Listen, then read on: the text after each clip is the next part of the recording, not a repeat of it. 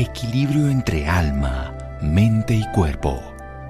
Bienvenidos a Sanamente, la cita con el bienestar. Dirige Santiago Rojas. Una persona que se preocupa por otra representa el valor más significativo de la vida. Jean Rowe. Muy buenas noches para todos ustedes. Es un placer estar aquí como todos los viernes acompañándolos con una nueva historia de vida. Soy Isidro Díaz Pájaro y hoy vamos a hablar del cuidado al cuidador. ¿Qué se necesita para ser un buen cuidador? Todas las personas podemos tener esa fuerza, esas habilidades, esa dedicación para dedicarnos al cuidado. Eso es lo que queremos hablar el día de hoy y lo vamos a hacer de la mano de Leonardo Ocampo Barón. Él es ingeniero industrial, pero de alguna forma la vida lo fue llevando a que fuese una persona que estuviera al tanto del cuidado de su madre, al tanto del cuidado de otros. Y bueno, a partir de los años ha tenido la experticia para hablar de este tema y también a través de su historia de vida queremos rendir un pequeño homenaje a todas esas personas que se encargan del cuidado de otras, del cuidado de sus familias de sus papás, incluso el cuidado de sus hijos cuando estos se enfrentan a una enfermedad discapacitante. Y hoy por eso queremos hablar de este tema. Leonardo, muy buenas noches. Gracias por estar con nosotros aquí en Sanamente. Muy buenas noches a todos, a todos los que son el motivo de esta charla, al oyente, dentro y fuera de las fronteras. Muchísimas gracias. Leonardo, antes de ser usted una persona que fuese un cuidador, mientras usted crecía, ¿usted siente que tiene, tenía habilidades para el cuidado o fue algo que más bien cultivó a partir de, un hecho en especial? ¿O siempre, mientras que era niño, siempre fue una persona que, que cuidaba a otros, que estaba pendiente de la familia, que estaba pendiente de pronto de la abuelita? Cuéntanos un poco cómo fue cultivando ese deseo de cuidar. Bueno, primero que todo, digamos que para uno cuidar tiene que tener un concepto eh, de, eh, de ser amigo de uno mismo ser amigo de uno mismo y conocerse a sí mismo para ponerse en el plan del enfermo. Pensar, si yo fuera el enfermo, ¿cómo me gustaría a mí que me cuidara? Bajo ese concepto y esa definición que doy del cuidador, puedo decirle que de niño en la casa somos una familia, viene que papá tuvo una familia de como de 15 hermanos y entre ellos una anciana a tránsito, se llamaba tránsito, María del Tránsito, y la viejita siempre estuvo al lado mío y entonces ella era, pendiente de mí, yo tenía, era como esas personas que lo cuidaron, más bien lo cuidaba yo a ella porque la acompañaba, la llevaba a misa, estaba pendiente que no fuera a caer, todos detalles. Luego tránsito entré a un estado senil y la mamá la toca enfrentar a tránsito. Y luego me tocaba acompañar a mi papá al, médico, donde era un acompañante, y luego el, vino el problema de su efisema pulmonar, lo cuidamos, posteriormente vino el problema de mi mamá de su infarto cerebral 30 años y me, y me dedico a la, a la mamá. Y me dedico tratando de darles buena calidad de vida, porque eso se trata, de no mortificarlos y tampoco volver que el, el paciente se vuelva un inútil. Lo voy a interrumpir acá, Leonardo, porque ya nos va a contar la historia completa, pero lo que nos está diciendo en este momento entonces es que sí era una persona desde niño con unas habilidades del cuidado, ¿no? Primero como con esta tía, luego con su papá, luego con su mamá, o sea, desde chiquito tenía como intereses en, ser, en ser una persona que se cargara de cuidado de otros. Metido en el cuento. Y entonces, pues, mientras tanto estudiaba, estudiaba en Caicedonia en, en el Colegio Técnico Agrícola, soy técnico agro y, técnico agrícola. Ahora sí que se necesita esto en el país, que todo el mundo sepa un poquito más, ya que pensamos un país más agrario. Somos un país más agrario que ciudadino y, nos creemos ciudadanos. Así es. Bueno, y a raíz de eso, pues en, uno le va teniendo amor a que no le da miedo ir a hospitales a acompañar a nadie y cuando también estuve hospitalizado por, por cualquier vaina, el papá pendiente y la mamá pendiente. Una vida muy interesante, ¿no? El hecho es que uno como cuidador primario tiene que tener actitud para no amargarle la vida al, enfermo y tener, para que ese enfermo tenga calidad de vida. ¿Y qué es calidad de vida? Estar pendiente de que sus, eh, sus alimentos sean a la, hora, que los medicamentos sean ahora. Y hay que tener en cuenta una gran diferencia eh, hay, un hay que tener en cuenta una gran diferencia del cuidador primario. El cuidador primario es como el gerente del enfermo.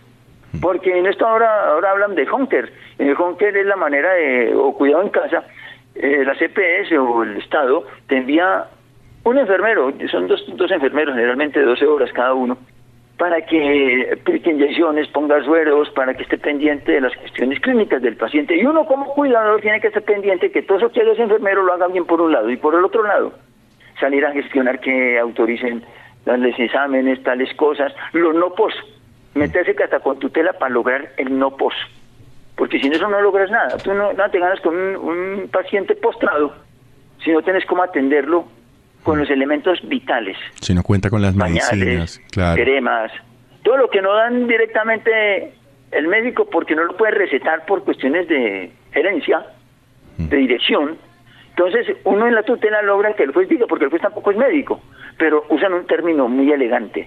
Toda orden médica debe de ser aprobada por la EPS y dar el suministro al paciente para su calidad de vida.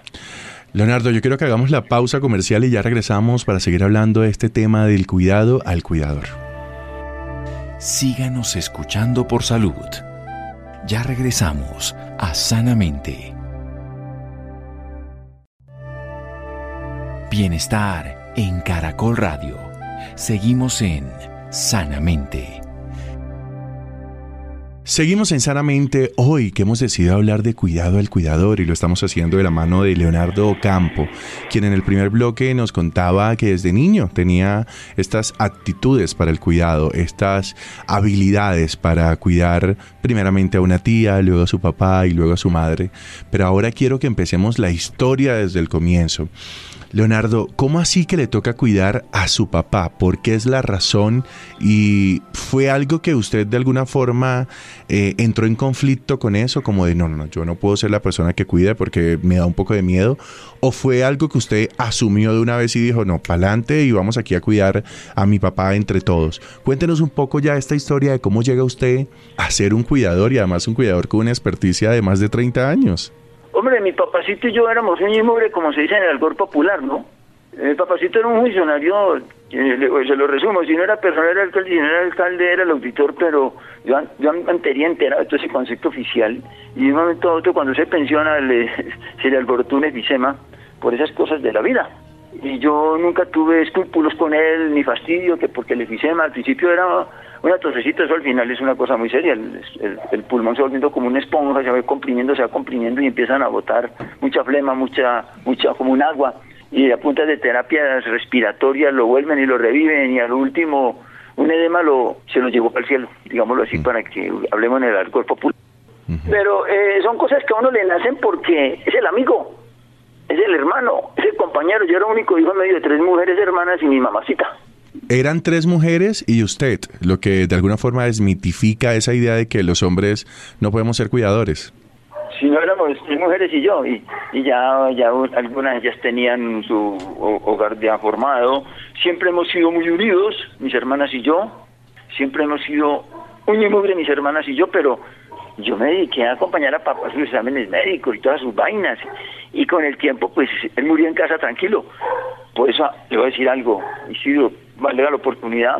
Yo no consigo que un papá y una mamá que se dejaron de dar calidad de vida por darle calidad a sus hijos lo dejen tirados por aquí en, en, sanatorio, en, unas casas que llenan eso como una guardería de viejitos a dormir y a comer ahí, que porque no tienen tiempo para cuidarlos. Yo no me explico eso. Hmm. Yo, yo soy un profesional, ingeniero industrial. Y aparte de eso, en mi, en mi familia han habido empresas y me ha tocado que decirles así, así, así, hacerles ver porque aprendo, sé leer la gente. Yo veo a la gente y digo, uy, este funciona, este no funciona. Leonardo, bueno, llega el turno de cuidar a su mamá. ¿Cuál es la razón por la que se enfrenta a este cuidado de su mamá? ¿Qué ocurre? Ah, mi madrecita. Era una mujer hermosísima por fuera y por dentro. Una, toda una reina, mi madrecita hermosa. Del cielo nos cuida. Es un verdadero ángel al lado de mi papá. Ambos son excelentes padres una mujer que se amanecía en una máquina para darnos de todo lo que necesitábamos, mis hermanitas y yo, porque en ese entonces mi papá era tan correcto que era un funcionario público, no vivía y no pertenecía como un salario mínimo, lo que ganaba, y eso es que solamente pagaban la renta y, los servicios y quedábamos mirando para el cielo, para otro lado, y mi mamá era una mujer muy responsable. Ocurre, hombre, que es que en el mundo a todo el mundo le gusta la vitamina Che. Chulo, churrasco, chorizo, chuleta, todas estas cosas con Che. y es lo que lo está matando y es que lo está matando y ella era feliz. Yo me acuerdo que se iba en Calima de Arién, vivíamos en Calima de Arién, una estación invernal que queda aquí arriba de Cali, a raíz de pues, que andaba con papá para arriba y para abajo. Entonces mi madrecita ya tenía una amiga y se iba los sábados a comer su chunchulo, pero ella le encantaba el cuero de la gallina, todas esas cosas.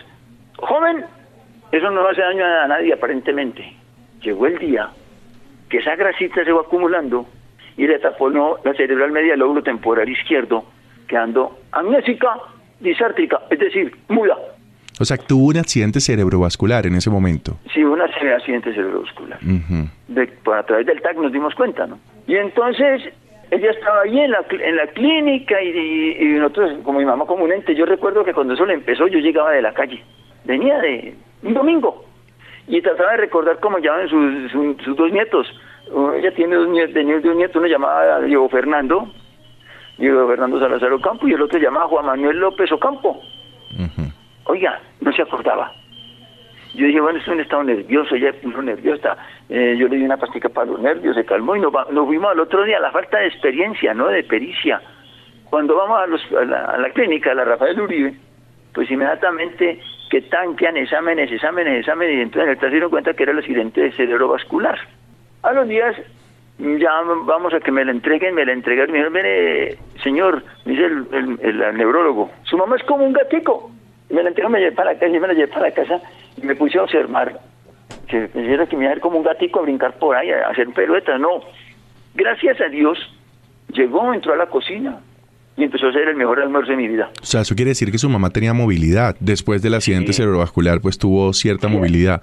¿Por qué necesitaba ella ese cuidado suyo? Pues era quedó amnésica y muda. Mm, Entonces había que estar pendiente de que me fuera a quemar. De observar, ¿no? Pues, mm. yo no lo interrumpí.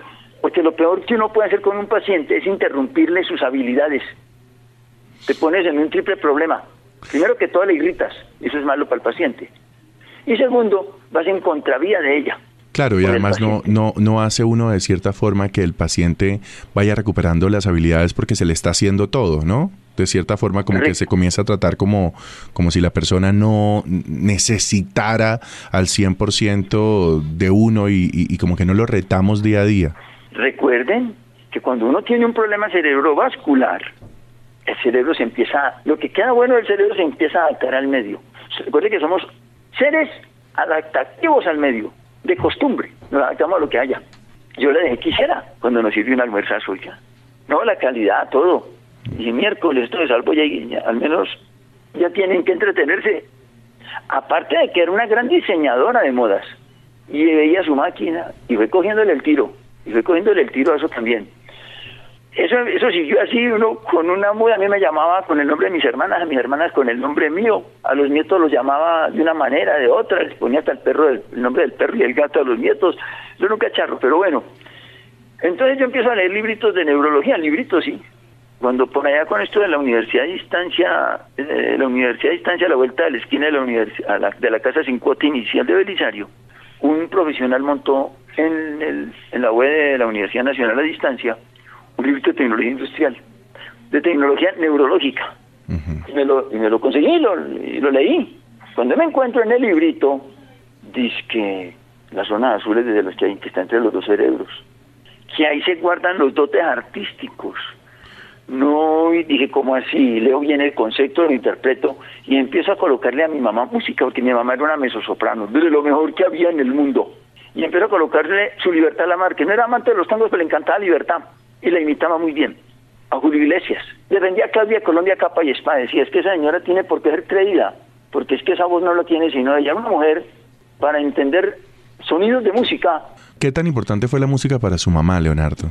Pues tan importante que un día de tantos, después de escuchar todos estos personajes, nos dio una serenata, volvió a cantar. Y al volver a cantar, volvió a hablar. Me imagino lo importante que fue para toda su familia ese momento pues inmediatamente yo, yo enlacé, porque eso ya está pues el Hotmail y el Messenger, enlacé y todo el mundo quería ir a cantar de nuevo y volví y cantó. La misma canción, una canción guaraní llamada India, India de ojos negros que en la luz perdida, bueno, es una hermosura. ¿Y por qué, y por qué viene? Vamos a contar una anécdota de por qué ella tenía esa, esa, esa canción en la cabeza. Dicen que mi papá tenía una, eh, era, eh, tuvo una amante que le llamaban la India y entonces yo, ella le pegó por ahí le cuento y cada vez que yo me recuerdo que en sus condiciones normales ella le cantaba esa canción a mi papá. Era una mujer sin celos, pero de grandes enseñanzas. Claro que sí. Leonardo, vamos a hacer nuevamente la pausa comercial y ya regresamos para seguir hablando de este tema tan importante, cuidado al cuidador. La importancia de que toda la familia también se volque un poco, no solamente a quien está enfermo, sino a quien está ejerciendo la labor del cuidado. Ya regresamos. Síganos escuchando por salud. Ya regresamos a Sanamente. Bienestar en Caracol Radio. Seguimos en Sanamente. Seguimos en Sanamente y el turno ahora es para hablar de nuestra recomendación literaria y en esta oportunidad aprovechando el tema ya que estamos hablando de accidente cerebrovascular, de la importancia del cerebro, de la zona azul del cerebro como nos hablaba Leonardo en el bloque anterior. Por eso mi recomendación en esta oportunidad es Tu cerebro de Sara Mesa. Es un libro en el que nos cuenta cómo la alimentación consciente nos puede ayudar de alguna forma a cuidar el cerebro, cómo el no comer bien también puede afectar el cerebro, qué actividades y qué cosas podemos hacer para tener un cerebro saludable, como que de alguna forma siempre estamos preocupándonos por el cuerpo, pero olvidamos un poco como esta parte eh, o este órgano tan fundamental eh, para cada uno de nosotros. Así que este libro eh, se los recomiendo, es un libro muy bonito, muy especial en el que la doctora de una manera sencilla nos explica muchas cosas que todos deberíamos saber. Seguimos aquí en Sanamente hablando con Leonardo Ocampo, hoy que hemos hablado del cuidado al cuidador y, él nos contaba en los bloques anteriores cómo la música fue fundamental para la recuperación de su mamá que tenía o que tuvo una ACV. Nos contaba cómo después de muchos años pudo volver a contar y lo importante que fue eso para su familia. Pero también nos contaba de esas habilidades que se deben tener como cuidador, eso de no hacer todo, eso de, la calidad de vida que debemos dar a quien necesita de nuestra ayuda. Leonardo, sigamos hablando de este tema y qué hacemos como familia para que las cargas al cuidador sean más livianas. Y se lo digo porque a veces hay familias, desde mi familia tengo el ejemplo, hay familias que dejan la carga sobre una sola persona y todos los demás pues se hacen un poco los sordos o se hacen un poco como los que no tienen que ver con, con el tema y dejan toda la responsabilidad en una sola persona y esta persona también se nos puede enfermar cómo la familia debería de alguna forma rodear de amor eh, tanto el enfermo como quien está en el eh, al cuidado o quien está ejerciendo el eh, como cuidador mejor. Mire, en mente sana, cuerpo sano, tocaba usted el tema inicialmente de los, la alimentación, que hay que tener en cuenta, y usted me dice, ¿qué hacer para que el paciente no se me vuelva una carga? Gracias a Dios, le hablan a uno ya del honker o cuidado en casa, donde el Estado a través de Mm, esto del Honker te envía a la casa a tu paciente con enfermeras, con los medicamentos, con hasta con alimentos que tengan que poner vía aérea si es que el paciente queda totalmente paralizado. Y, si necesitan de cuidado en casa hay que pedir el Honker. ¿Y qué hacemos la gente de la casa? Hacer que esos enfermeros que mandan hagan las cosas bien, porque eso depende de la vida del paciente. Uno como cuidador primario no va a poner ni ni sueros, ni nada de esas cosas, pero va a ser que eso que haga el enfermero o la enfermera lo haga correctamente. Porque si no lo hace correctamente, ponemos en peligro la vida del paciente. Y hay que tener paciencia. Y cuando nos mandan, cuando nos mandan a, con el paciente a un examen, en redondo le llaman ellos, irlo y traerlo, hay que estar muy pendiente cómo es la cómo, es el requerimiento que están dando en la ambulancia que sean redondos, que no te lleven por ahí, con el paciente y vos encartado. ¿Por qué la vida no se vuelve una carga? Porque es que uno tiene que programarla. Si a uno le han delegado eso, y eso es prácticamente como tu trabajo, tu empleo, entonces hazlo bien. Que por algún motivo de salud tú no puedes estar, entonces te pones de acuerdo con tu grupo familiar. Pero al Estado hay que exigirle el honker para que eso realmente no se vuelva una carga. Vale. uno poniendo ruedos, inyecciones, de todas las vainas, aprendiendo de lo que uno no tiene que aprender, habiendo otros que lo pueden hacer mejor que uno, porque uno no puede desconocer el profesionalismo de los demás en una actitud gerencial de estas. Leonardo, de alguna forma hay quienes pensamos que no tenemos las herramientas para cuidar. Y se lo digo porque yo soy una persona que me da mucho miedo tener que enfrentarme a cuidar a alguien. ¿Usted cree que estas son habilidades que en ese momento aprendemos o que por el contrario cuando uno siente que no lo puede hacer es como mejor no meterse ahí. ¿Cómo lo ve usted? Es una habilidad. Yo tengo una hermana que no puede pasar por un hospital porque se desmaya, una de ellas. Cuando iba a visitar a mi mamá había aquí pendiente de que no fuera a marear. Entonces, una habilidad es, tiene uno que tener predisposición para eso, o si no, no hay nada. Y las demás personas apoyarlo a uno, ¿no? y ser humanos, los que pueden ir y no les fastidian y, y en las vainas colaborarnos entre hermanos. Y no pensar que porque Julanito tiene un buen puesto, un buen trabajo, entonces es el que vamos a meter para que nos dé lo que necesitamos, no. Mm. Todos tienen que meter la ficha a su manera, ¿no? Claro, habrá quien puede cuidar, habrá quien puede dar dinero, habrá quien puede darle apoyo al cuidador. Como que toda la familia me imagino que busca como su parte para apoyar, ¿cierto? Sí, claro que sí. Qué bueno. Cada uno pone su granito de arena, decían nuestros antepasados. Leonardo, por último, a mí me gustaría que usted mandara un mensaje a las personas que en este momento nos estamos enfrentando a tener un familiar enfermo, a tener un familiar que necesita de esos cuidados, a de alguna forma pausar lo que está pasando en nuestras vidas para dedicarnos a cuidar al papá, a la mamá, a la hermana, a un hijo, a una prima, a una tía, a una sobrina, no sé, lo que sea, incluso un amigo, porque habrá historias en donde habrán personas que se encarguen de cuidar a otros amigos o a su pareja. ¿Cuál sería ese mensaje fundamental a, estos, a todos estos cuidadores que hoy nos están escuchando? Primero que el paciente es un ser humano, que ellos no quedan impedidos del todo, oyen, oyen, entienden el externo, así quedan paralizados, si usted no los vea, ellos de pronto se paraliza una parte del cuerpo y la otra queda, usted se va a dar cuenta que si no habla porque tiene una traqueostomía, alguna vaina, ella te va a esa persona te va a coger la mano, te va a sentir eh, que te hace fuerza en la mano y te está transmitiendo un mensaje.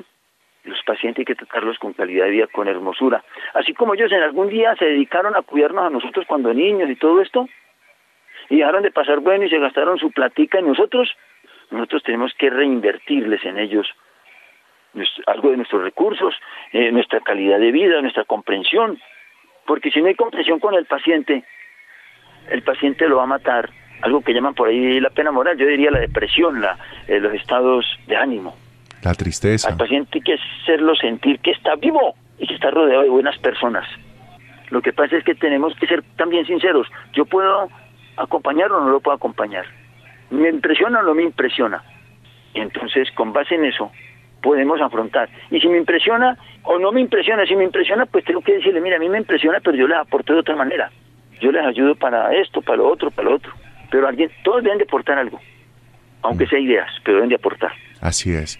Bueno, Leonardo, muchísimas gracias por estar con nosotros en Sanamente y más con este tema tan importante. Le mando un abrazo, gracias. Gracias a usted, Isidro, por haberme tenido en cuenta, al doctor Rojas, al doctor Santiago Rojas, director del programa, y a, la, y a la razón de la radio, el oyente, por habernos escuchado. Muchísimas gracias. Un abrazo, feliz noche. Gracias, lo mismo, señor. Bueno, ustedes no se vayan todavía porque ahora vamos a conversar con la psicóloga Victoria Cabrera sobre cómo debe ser el cuidado al cuidador, cómo la familia debe volcarse un poco no solamente a quien está enfermo, sino también a quien cuida y cómo proteger a esa persona que ha decidido cuidar de nuestros parientes. Así que ya regresamos aquí en Sanamente para seguir conversando sobre este importante tema. Síganos escuchando por salud. Ya regresamos a Sanamente. Bienestar en Caracol Radio. Seguimos en Sanamente. Seguimos en Sanamente hablando de este importante tema, el cuidado al cuidador. Y ahora lo queremos hacer de la mano de una psicóloga. Ella es Victoria Cabrera, quien además es docente universitaria investigadora del Instituto de la Familia de la Universidad de La Sabana. Doctora Victoria, muchísimas gracias por estar con nosotros en Sanamente. Muy buenas noches. Buenas noches, Isidro, ¿cómo estás? Muy bien, gracias por preguntar. Victoria, hablábamos en los bloques anteriores del cuidado y lo hacíamos a través de la historia eh, de nuestro querido Leonardo que contaba cómo había cuidado a su mamá durante 30 años. Yo quisiera empezar hablando de esas habilidades, cualidades que debería tener un cuidador, que debería tener una persona que decide encargarse de, de algún familiar o de la pareja o de quien tenga que hacerlo en ese momento. Sí, es una persona que la primera cualidad que debe tener es el amor hacia esa persona, ¿no? Independientemente del vínculo que, que tenga con ella, sea el hijo, sea la mamá, sea el esposo, en fin, hay un vínculo de afecto y de amor que es distinto, ¿no? Sólido, estable y de querer ayudar a la otra persona. Amar es querer el bien del otro, entonces hay un amor increíble y un vínculo muy fuerte ahí. Otra es la fortaleza, que eh, cuando haya momentos de dificultad, momentos de debilidad, momentos de crisis, de un diagnóstico aún mucho más complejo por parte del médico, pues seguir con la entereza y con la fuerza suficiente para enfrentar los distintos desafíos de la enfermedad de esta persona. Otra es paciencia, porque esta persona se va a equivocar, de pronto tumba cosas, de pronto eh, tiene que limpiar la comida, de pronto no le entiende a la hora de hablar, no qué sé. Entonces, todas estas dificultades que se pueden presentar independientemente de la discapacidad se van a presentar y hay que tener mucha paciencia, mucha paciencia. Y sobre todo apertura, otra característica es la apertura para consolidar esa relación aún más fuerte que tiene con esa persona. Este cuidador se convierte en la persona en que le entiende lo que habla, en que sabe cuando tiene hambre, en que sabe cuando está en problemas, en que entiende sus necesidades, se convierte en esa situación. Entonces, esa apertura es muy importante, pero también esa apertura para entender a esta persona y darle a conocer a los otros familiares que, ellos también pueden ayudar y que también se puede apoyar en ellos porque ella o él solos es muy difícil eh, ser un cuidador en solitario, ¿no? Y tiene que apoyarse en los demás miembros de la familia también. Mm. Ahí toca usted varios aspectos que quiero que vayamos desenredando a lo largo de esta entrevista. La primera es como esa apertura de la que usted hablaba es diferente cuando nos toca o es diferente cuando, digamos, es la persona que dice, bueno, yo la puedo cuidar o yo lo puedo cuidar, digamos, en situaciones en las que son varios hijos que uno, uno de, de, de, esos tantos puede decidir, a diferencia de cuando es un hijo que le toca, puede haber una diferencia ahí, puede emocionalmente haber una diferencia entre a quien quiere cuidar y a quien le toca cuidar. Sí, claro, claro, evidentemente, cuando uno no solamente lo le toca, pero también quiere, porque a nadie quiere esto, ¿no? Eh, y a veces toca, a veces hay cosas que tenemos que hacer porque nos toca, Isidro, eh, como madrugar, comer algo que no nos gusta, bajar de peso, hacer ejercicio, bueno, cantidad de cosas. Esa última sobre todo, doctora Victoria, yo soy de esa. sí, sí, sí, de acuerdo. Entonces a veces nos toca porque hay un bien mayor, hay como una ganancia. Eh, a largo plazo mayor que decimos, bueno, me toca, al principio me esfuerzo por hacerlo de una manera automática o por hacerlo de una manera forzada, pero ya surge automáticamente y surge ¿por qué? Porque lo convertiste en un hábito y lo convertiste por amor y lo convertiste porque lo estás convencido y porque sobre todo vienes ves en ese acto un bien mayor. ¿Que ¿Cuál es el bien mayor? La vida de la otra persona, su bienestar, el vínculo que estableces con ella. Entonces, claro, es mucho más fácil cuando tú tienes un vínculo cercano que si te dicen, bueno, eh, le tocó por esto. Por ejemplo, una enfermera puede ser una cuidadora muy importante, pero ella no tiene un vínculo afectivo, ella hace su trabajo, ¿verdad? En cambio, cuando lo hace una persona que tiene ese amor por el otro, por esta persona con la discapacidad, pues el asunto cobra otro significado. Víctor Franklin, un, un psiquiatra, eh, decía eh, que vivió en la época de la Segunda Guerra Mundial en los campos de concentración, que hay que hallarle sentido a las cosas que se nos presentan. Hay cosas que se nos presentan, eventos que se nos presentan que no estamos esperando, ¿no? Que no, no son furtivos, que son casuales. Entonces, cuando tú le hayas sentido a esos hechos, pues seguramente el desempeño en esos hechos va a tener otro significado para ti, ¿no? Claro. Doctora Victoria, otra cosa, digamos, en lo que usted hablaba de esta apertura, de quien va a estar al cuidado, quien tiene que tener estas habilidades, cambian un poco los roles, ¿no? Y quiero poner un escenario. En el caso de un hijo que tiene que cuidar a su mamá, de alguna forma se invierten los roles porque es el hijo quien está cuidando al papá, porque creemos que los papás son quienes tienen que cuidar a los hijos o es lo que de alguna forma tradicionalmente nos han enseñado. El que un hijo esté cuidando a su mamá no significa que se convierta en el papá de sus papás, porque siento que eso puede, de alguna forma puede como desordenar o o como faltar el, respeto, no, pero lo que me pregunto es cómo no hacer que se pierda la relación padre-hijos porque el hijo se volvió como el papá de ese papá. Sí, eso suele pasar, Isidro, con el paso de los años.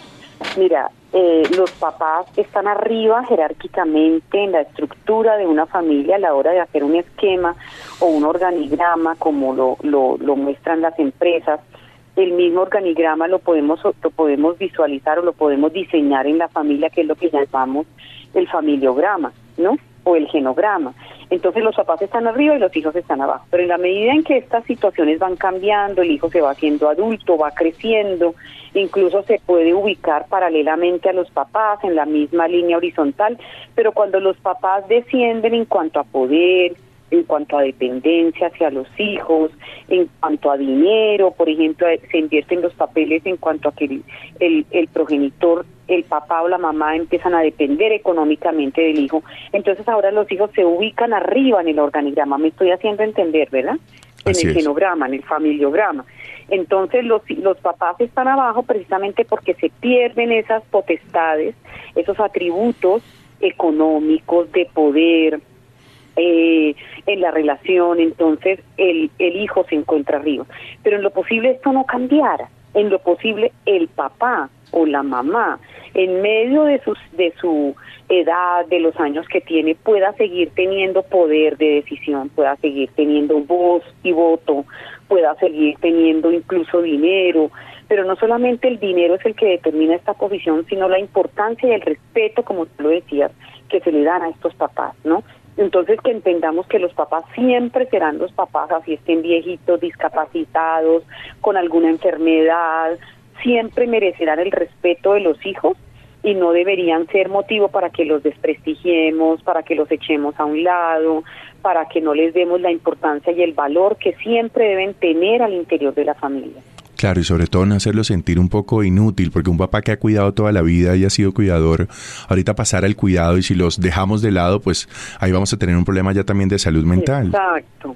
Exacto, pero no solamente el hijo lo considera inútil, sino que es que estos mismos papás entran en una crisis en donde yo ya me tengo que morir, explican y dicen que yo ya no sirvo para nada, que para qué si yo ya no trabajo, yo más bien soy una carga, ojalá Dios me llevara hoy, ojalá me muriera mañana.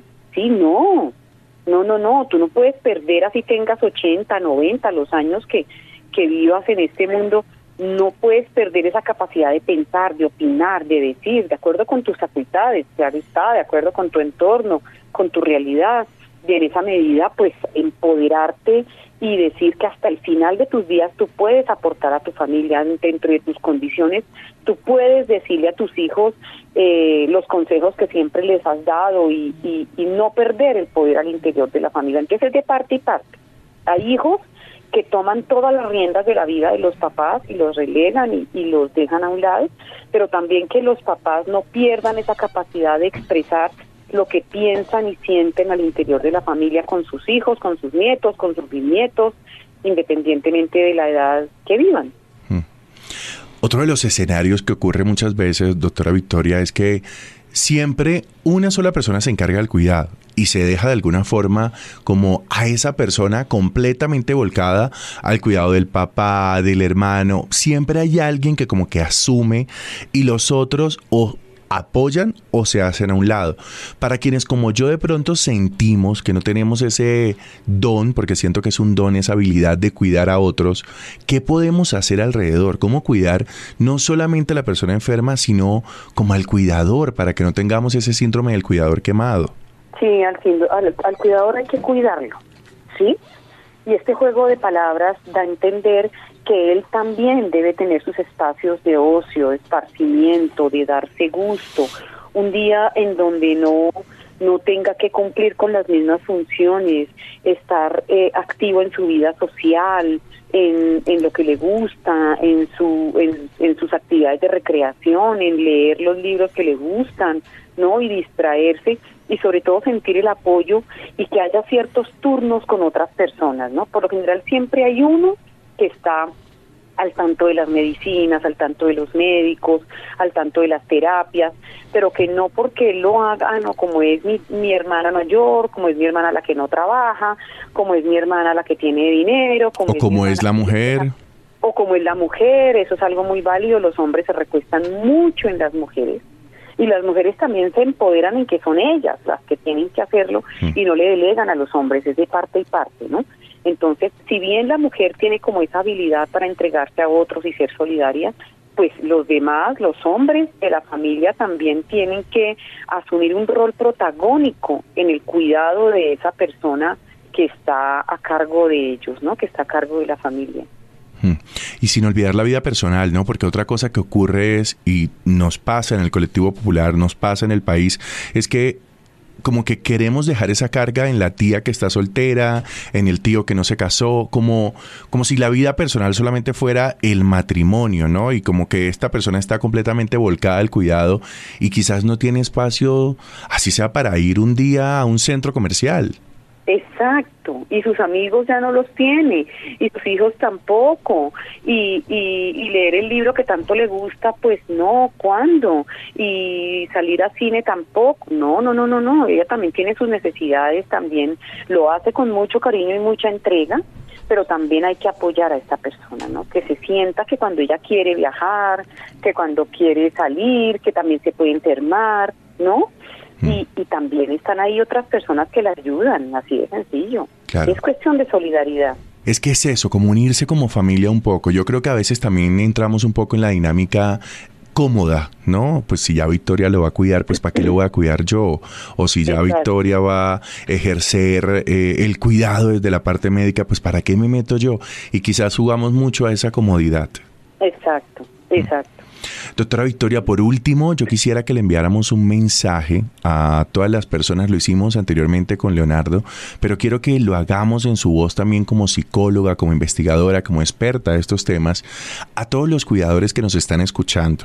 Queremos decirle que son importantes para nosotros y que también queremos que ellos se cuiden, pero yo quiero que sea en su voz que mandemos este importante mensaje. Sí, es importante que acudan a también satisfacer sus necesidades de placer, de recreación, de ocio, que tengan sus espacios de diversión y que para llevar a cabo esto cuenten con otros miembros de la familia en donde se turnen, en donde sea un, un deber de todos, en donde sea una entrega de todos, porque es que a veces no se contempla esto, los otros lo hacen como un favor, ¿no? Te estoy haciendo un favor. No, no estás haciendo un favor, también es tu mamá, también es tu hermano, también es tu hijo. Entonces no lo veamos desde el punto de vista de los de los de las otras personas como si fuera un favor, sino que también es protagónico que ellos estén en este proceso de cuidado y ellos que también sepan delegar, ¿no? Que también sepan delegar y que entiendan que porque tengan esos espacios de, de esparcimiento y de ocio y de diversión, no están haciendo mal las cosas, porque a veces como que no se permiten darse esa oportunidad de divertirse, ¿no? Hmm, desde esa idea de nadie la cuida como yo, nadie lo cuida como yo, así que tengo que ser yo. Así es, así es. Y hacerse la víctima, porque otras veces también se hacen la víctima, entonces pobrecita yo, quiero que lo hago, primero le doy la comida a él y, yo no como, entonces no, víctima no, más hmm. bien protagónico, que sea protagónico, que sea protagonista de este proceso y que sea líder de este proceso. Bueno, ha sido un placer escucharla, doctora Victoria. De verdad que gracias por cada una de las enseñanzas que nos deja hoy. Y bueno, muchas gracias por estar con nosotros aquí en Sanamente. Muchas gracias a ti, Isidro, y a toda la audiencia por su atención. Bueno, muchísimas gracias a la doctora Victoria y también a todos nuestros oyentes por estar aquí conectados con nosotros este viernes. No olviden que ustedes también nos pueden proponer temas, también nos pueden proponer historias de vida a nuestro correo sanamente.